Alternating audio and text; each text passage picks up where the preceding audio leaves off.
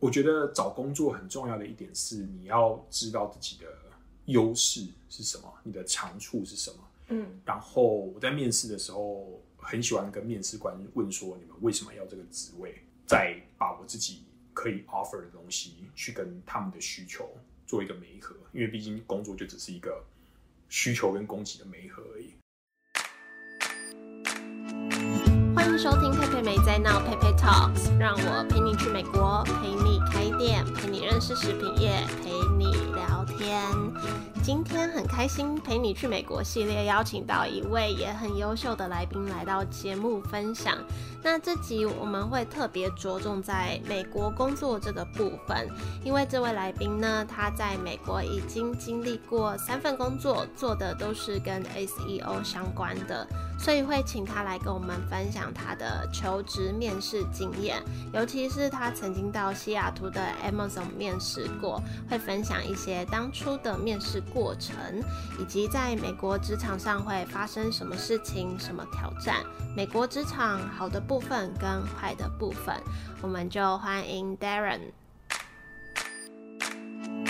今天很开心邀请到这位终于见面的 Emerson 学长 Darren 来录音。那因为我觉得呃 Darren 很优秀，就是你从 Emerson 毕业后，先是在波士顿找到一份工作嘛，后来到纽约又有另外一份工作，再到湾区，那从事的是跟 SEO 相关的内容。所以今天聊的内容，我们会比较着重在找工作的细节，以及一些面试和美国职场上的心得分享。应该是一个蛮有收获的一集。那可不可以请你先跟大家自我介绍一下？Hello，大家好，我叫 Darren。像刚刚佩佩说的，我是佩佩的学长，但我们在学校没有呃没有没有相遇过，因为他来的时候我已经毕业了。那我现在人是在美国的乐天，然后做的是 SEO 相关的工作，这样子。所以你在那个乐天之前那一份是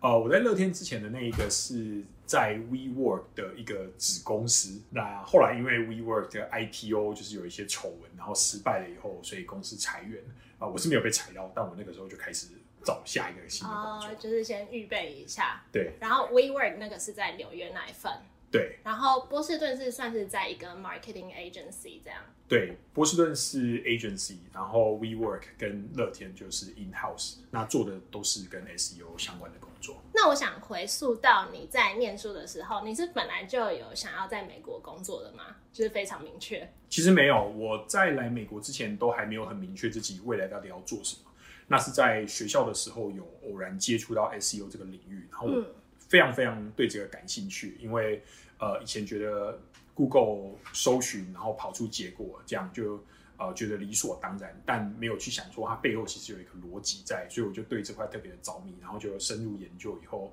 就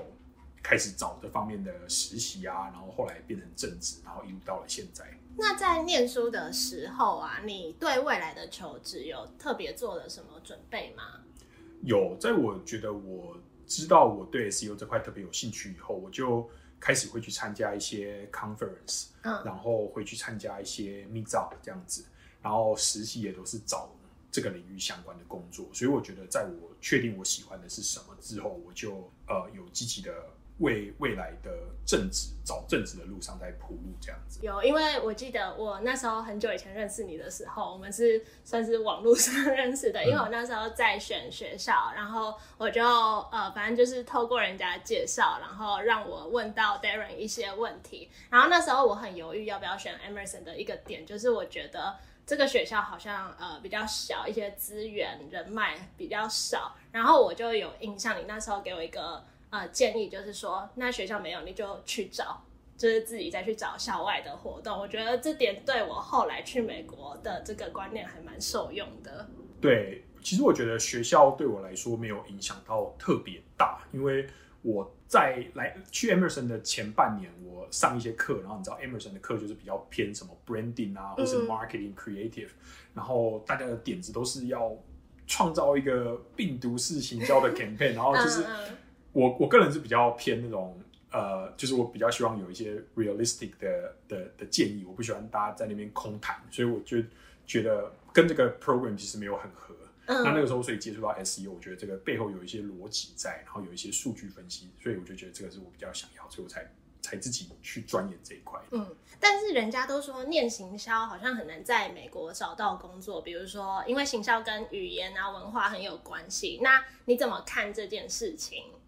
我我觉得完全没错、啊，对，所以像我说的 SEO，它跟一些网络跟一些网站，所以它其实比较，它算是行销里面非常偏 technical 的一支这样子。嗯然后我自己在美国工作这几年看下来，我觉得念行销或者在做行销工作的人，可能两两种，一种就是这种 SEO 或者是广告相关的，然后另外一种就是 design 相关的。所以我觉得这种人，呃，呃就这两个是行销比较大的重的出路。如果真的有人去做什么 PR，或者是去做什么 creative 那种，真的是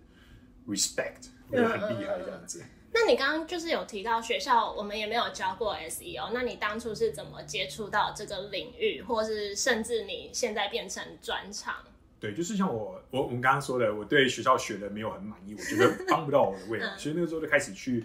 呃，就学校其实还有些还是有些资源，比如说我记得那个时候好像最早最早接触到是我们学校的账号有提供免费的那个 Linda.com，就是一个线上的学习，然后我就在上面找一些 digital marketing 的课程，我想说 digital marketing 可能比较实在一点，然后去看，然后才接触到 SEO 跟广告这两个，所以我一开始其实 SEO 跟广告两个都有碰，但后来 SEO 这块是我比较啊、感兴趣，所以就偏这边走这样。嗯，所以你觉得像，因为像我，我对于这种 SEO 啊这些东西比较不熟，然后我是完全门外汉。嗯你觉得像这样子，真的有办法从零到有这样子？一定可以啊！我就是从零到有，所以我觉得、我觉得一定可以。但是呃，我觉得可能背后还是要有一个兴趣在支撑，不然就硬啊逼自己去刻这个东西。如果你完全没有兴趣，你可能也会只是为了工作去去刻这个 SEO 的知识，可能也是蛮痛苦的。对对对，那就是你刚刚有提到，你现在是在那个日本乐天集团，然后担任的是 SEO manager。你这样算是在你在美国几年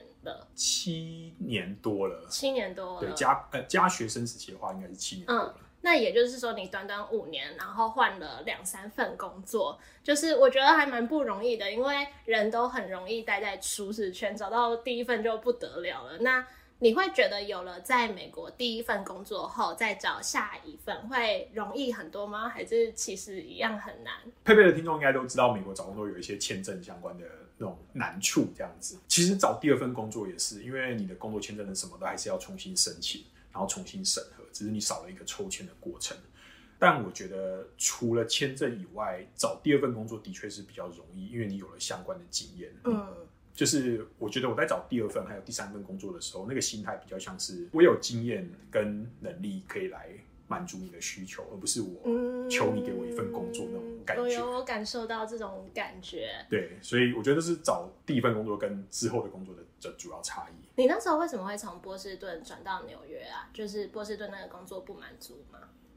哦，因为我老婆在纽约，然后我在波士顿，哦，OK，所以我们那个时候，我可能每个礼拜或者每两个礼拜就要开车从波士顿往下去纽约。嗯不想开车。对，不想开车了，因为你知道开下去都只能是礼拜五的晚上，然后开回来是礼拜天的晚上，然后都塞车，然后对对对周末都没了。不要周末都没了，我不是带你去玩吗？这段可以剪进去。我有一次去纽约，你知道吗？老婆在旁边。我有一次纽约，我拍到了，就他还在外面跟人家吃饭，然后我还要等他坐地铁回家。我觉得坐在在纽约那个很冷的街头，就在坐了半个小时才他才来开门。老婆反击。那我想，就是你有很多面试的经验嘛，就是转换这些跑道。那可以就是请你跟我们分享一下，在美国求职面试的时候应该要注意什么？我觉得就像我刚刚说的，你要那个心态要比较不一样，你要有一种我是来帮你的，我有我我有我有觉得你讲的好好哦，真的吗？因为因为我觉得我一开始啊，我很容易觉得我是一个外国人，嗯你给我我我就偷笑了，我就不错了。可是后来我其实觉得，就算你是外国人又怎样，你的能力真的不比别人差。嗯嗯，嗯嗯，同意同意。所以当然你之后要在什么烧香拜佛，那个那个是其次，但是你至少在面试时的那个心境，如果你转换成这种，这是我可以给你的，你要不要害了我？这种你会比较好过一点吗？对，嗯嗯，你本来语言能力就不错嘛，我觉我觉得没有，我觉得我是来这边以后才练出来的。像我觉得我来美国以后有有养成一个不好的习惯，就是我很常会自言自语，嗯因为就是你要练习讲英文。如果我觉得我哪一句讲不顺的时候，我就会开始自言自语这样子。哦，我记得那一阵子在就是在面找工作面试的时候。我都会走在路上的时候，我都会戴着耳机，假装自己在讲电话，然后其实我就是一直在讲英文这样子，所以我觉得有点练出来的这样。大家可以学起来这个方法，因为可能就是因为你也在这边七年了吧，可能一开始没有那么好，但是你你觉得要怎么让面试的那一方相信你？就是你你有卡卡的过吗？还是就一直都很顺？我觉得没有哎、我觉得这个就是你要练得够自然。当然，你如果被问到没有准备到的问题，会卡住，这个很正常。嗯，对，所以我觉得这个这个其实也不一定是语言的能力，就是你被问到意料之外的问题，你还是会卡住。嗯，不过我觉得你刚刚就是第一点分享的心态，大家可以蛮值得学习的。那再来，我想要插播一个题外话，就是我有在你的网站看到你去 Amazon 面试的一个经验，那想要请你分享去那里面试有没有什么特别或是有趣的心得分享？Amazon 那个面试其实是我在，其实我工作两年以后，诶，一年半左右我就申请那一份职位。那其实我那个时候非常的不不 qualify，因为那份工作好像是要求四五年的经验这样子，嗯所以我那个时候本来就只是乱投，结果没想到就是一路一路到了最后的 on site 面试。那我觉得最让我印象深刻的是，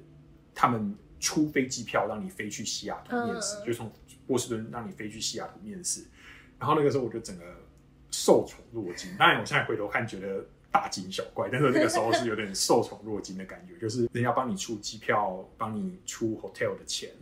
然后我记得那个 hotel 还是一个套房这样子，嗯然后就让你到那边面试，所以我那个是我最印象深刻的点。那 Amazon 他们的面试有一个很不一样的地方，跟其他公司不一样的地方是，他们的面试官会有一个人叫做 bar raiser，嗯就是要提高公司整个整体水平的那个人。那这个人的特色是在于，他不会是你未来的主管，也不会是你未来的主管的主管，或是你其他的 team member，他是一个完全不相关的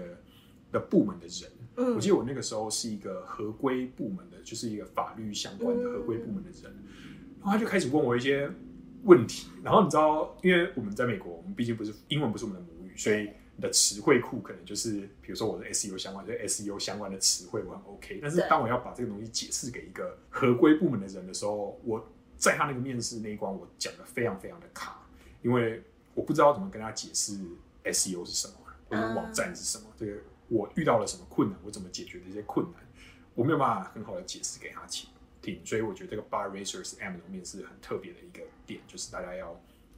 如果有机会要好好准备这个人这样。嗯嗯嗯，所以他这个目的就是让你在呃，就是跟这个部门完全没有关系的人，以一个旁观者的角度来看待你这个人。符合符不符合 Amazon 的文化，或是他们的一些 principle 这样子。了解，所以那个时候是你在工作一年多的时候去申请这个机会，对，搞不好现在再去就可以。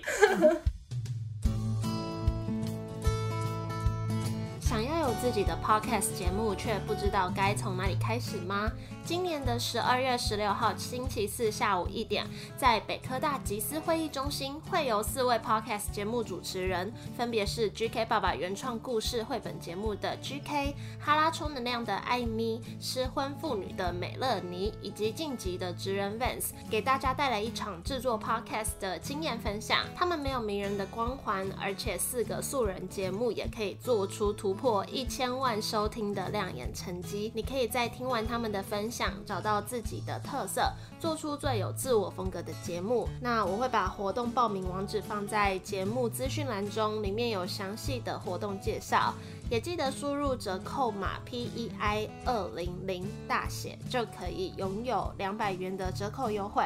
而且只要报名参加讲座，每个人都可以获得价值五百元免费一小时的录音室方案。那我们现在就回到节目，继续听 Darren 的分享。那你开始在美国工作了啊？你觉得在美国工作最受挑战的部分是什么？绝对是文化的部分。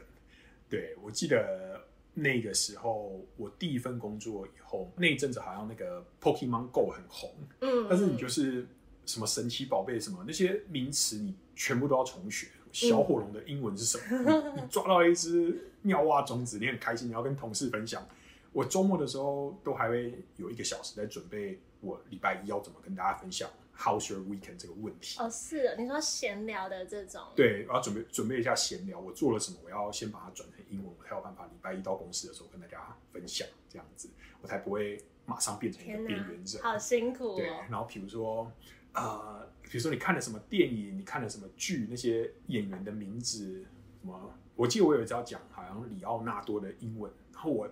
我不知道，然后我就中翻英把它讲了一个很奇怪的发音，然后结果完全没有人听得懂。嗯，对，所以就是要，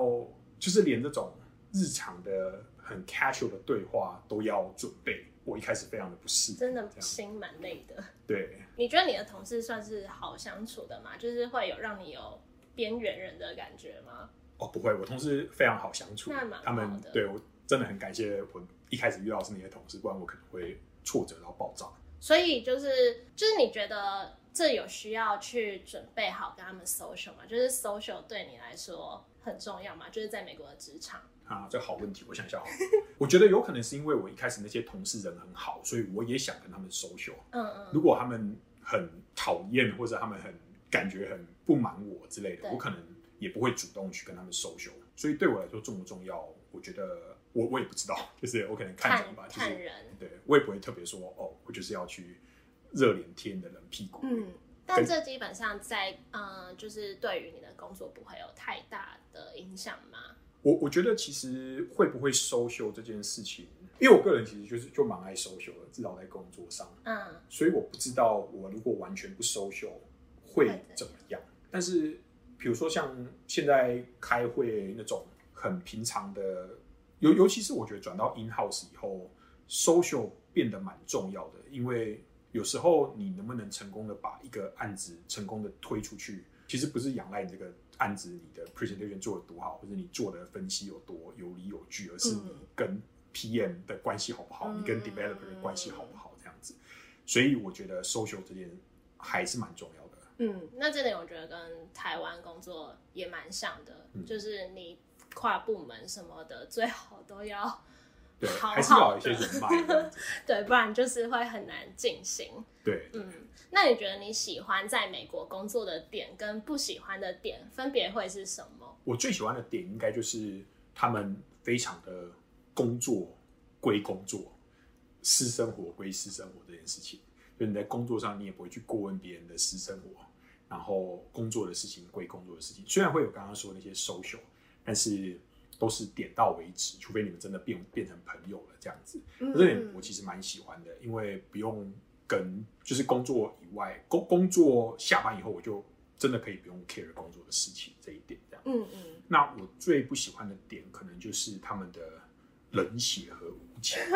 因为我在第一份工作，呃，其实我三份工作都有遇过裁员的情况，是，就是有些同事会在你吃完午饭回来以后就不见了，或是当天就不见了，这样，嗯或是你当天可能要密他的时候，发现他的账号就直接被已经被停权这样子，嗯所以他们在开除人这一块是非常的不手软这样。嗯但这个其实也是他们的好处之一，因为工作对于他们来说就是一个雇佣关系嘛，就是双方的雇佣关系。啊、公司要 hire 你，你也要在公司工作，你们就有这个合作关系。公司不要你，或是你不要在这个公司工作，你们可以随时单方面的终止这段合约。所以你是会比较偏向你不喜欢这种裁员这种方式的吗？我其实没有说不喜欢，因为我觉得这个会，因为我觉得这个就是让整个环境变得很竞争。对，那有竞争代表进步，就是有进步，就是好，你不会看到公司有太多的冗员留下来这样子。对，所以我觉得我其实好像蛮喜欢这一点，只是我觉得还是会觉得很很太冷血、太无情这嗯样子。嗯，我是没有亲身经历过，但是啊、呃应该说，我工作的时候，我也是会跟同事维持良好关系。可是我觉得我内心是很希望公事公办的，不然不好的员工真的会让好的员工心很累哎。对，对，因为像因为我在台湾有呃算是两份正式工作过，然后我觉得我通常会知道我要离职，会定好那个离职的点，但是我觉得呃，每次可能让我提前几个月 离职，可能就是因为冗员的关系，让我觉得好烦哦。为什么我要跟他们一起工作？对我同意。嗯嗯，所以我觉得这一点，对啊，虽然有点冷血无情，但是我觉得对整个公司是好的事情。对，以公司来说当然是好的，但就是那个冗员，有可能你觉得他冗，你他被砍掉，你可能会很爽，但有有可能他其实是你的朋友，这样就是别的部门的朋友，那、你就会觉得啊。很心痛这样子。嗯，那除了这点以外，你你有还有觉得美国和台湾的职场文化有什么不一样的地方吗？我觉得他们每个人都非常的知道自己要的是什么，嗯，也非常知道怎么去争取。就是我的意思是说，在台湾，虽然我个人没有在台湾正职工作过，但是台湾比较根据我听来的消息，台湾工作比较容易是老板交代，然后你就做，然后做做做做做。然后再回报这样子，那有可能老板交代的太多，你就要加班把它做完。但是美国的话，他们比较会主动提出他们觉得怎样比较好，或是他们会主动去提案说，我接下来一个月要做什么，或者我接下来一个礼拜要做什么，然后我需要这些时间。如果你交代给我这个，那我可能要把什么什么排后，这样就他们会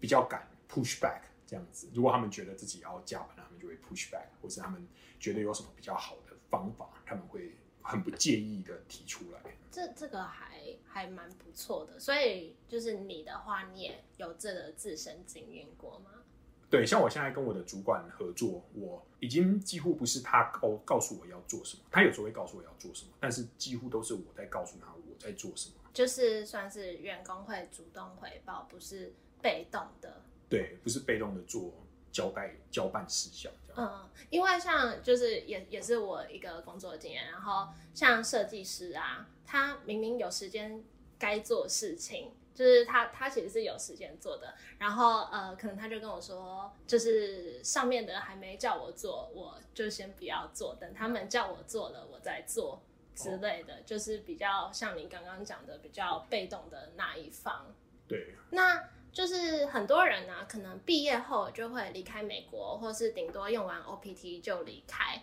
你觉得是什么原因让你选择继续留下来？老婆？有 有有，因为他家人在旁边。但除了老婆以外，就是我觉得找到工作就想要留下来，增加有这个经验这样子。嗯，对，我觉得其实好像没有什么特别的，就是哎找到工作那就留下来做看看，然后哎换了一份工作那就。继续做看看这样子，所以就是一路到现在也没有想太多。所以你也没有，就是当初也没有说一定要留下来不可，然后也没有说一定要走不可，就是，可是你就是去努力争取看看，然后有了就顺应这样子。对，比较像这样子。嗯，但是你就有听说，你就是过不久之后可能会回台湾，那你觉得又是什么原因让你决定离开美国？哦，最最主要的原因就是因为家人，因为我爸妈。就离开七年，然后我爸妈就是在我离开这七年退休，然后就觉得说哇，然后我我姐跟我弟可能也都离开，我是高雄人，他们离开高雄工作了，这样。他说啊，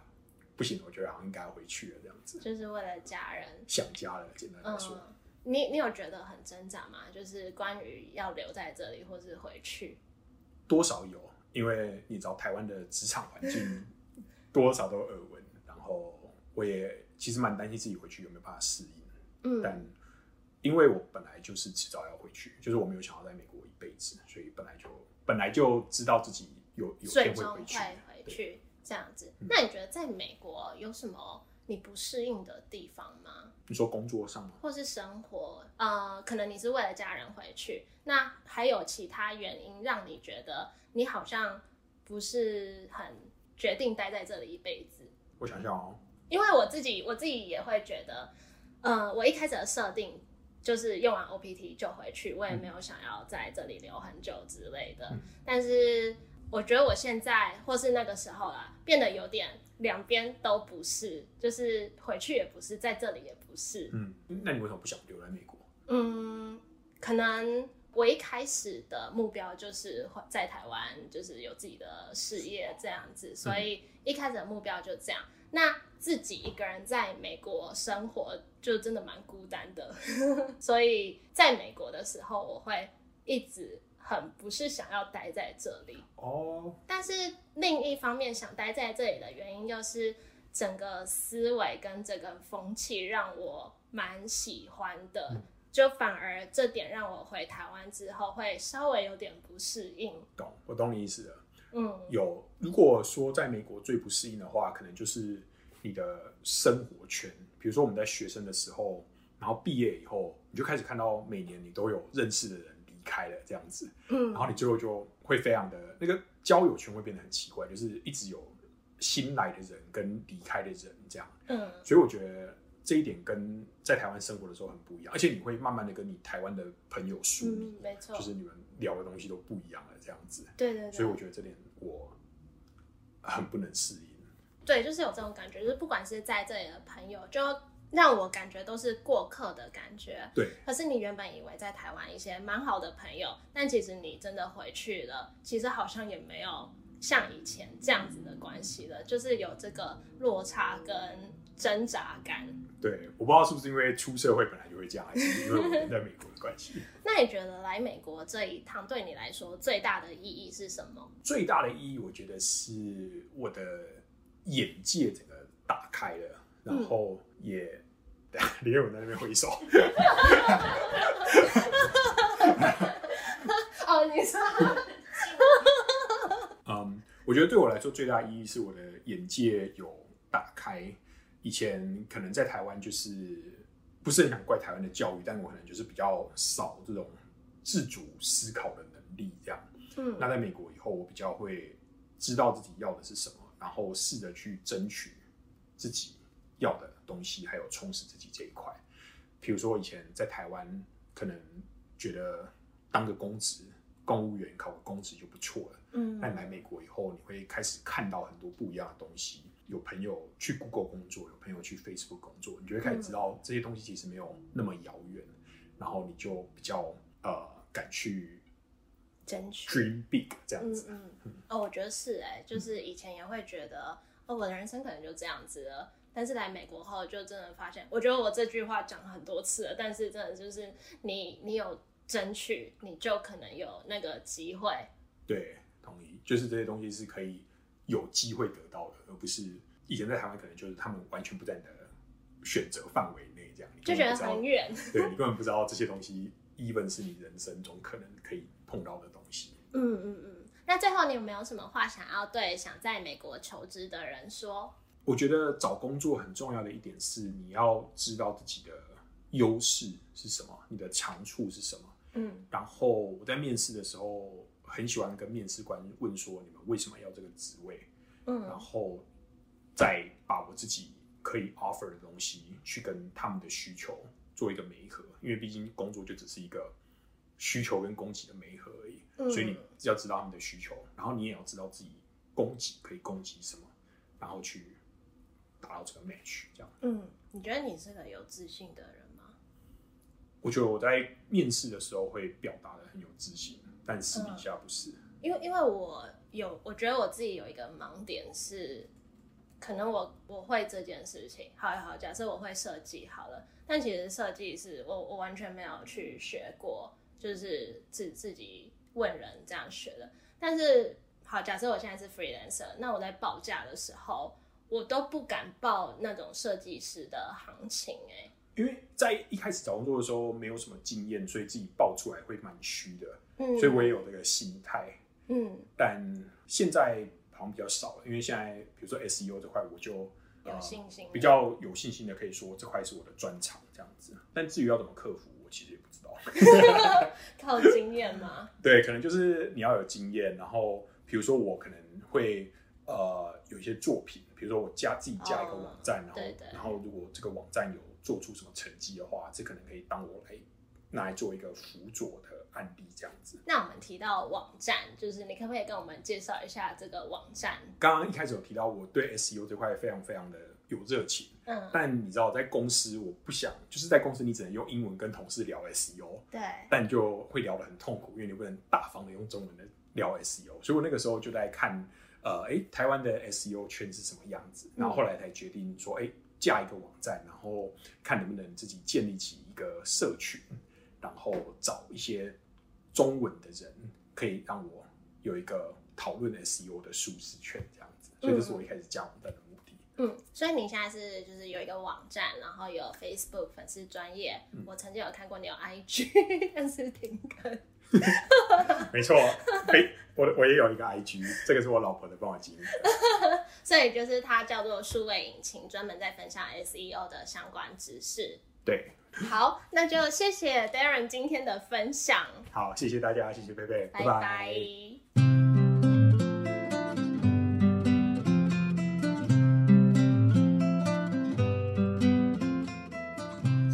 Darren 今天的分享，我觉得他蛮多心态都是我们可以去学习的地方，像是啊、当你知道你对什么有兴趣，你就可以去很积极的为未来找工作这条路去做铺路，像积极参加一些课外活动啊，或是找相关实习等等的。就是像我在节目讲的，因为他在我去美国之前，算是就已经带给我这样子的观念了吧，所以接下下来的我就还蛮积极的去做这些事情。再来就是找工作的心态，要对自己有自信。你在找工作的心态上，应该要是说，我有这个经验跟能力来满足你的需求，那你要不要雇佣我？然后要去知道你自己的优势跟长处是什么，可以提供对方是什么。因为找工作就是一个供给跟需求的媒合，我很喜欢这个论点。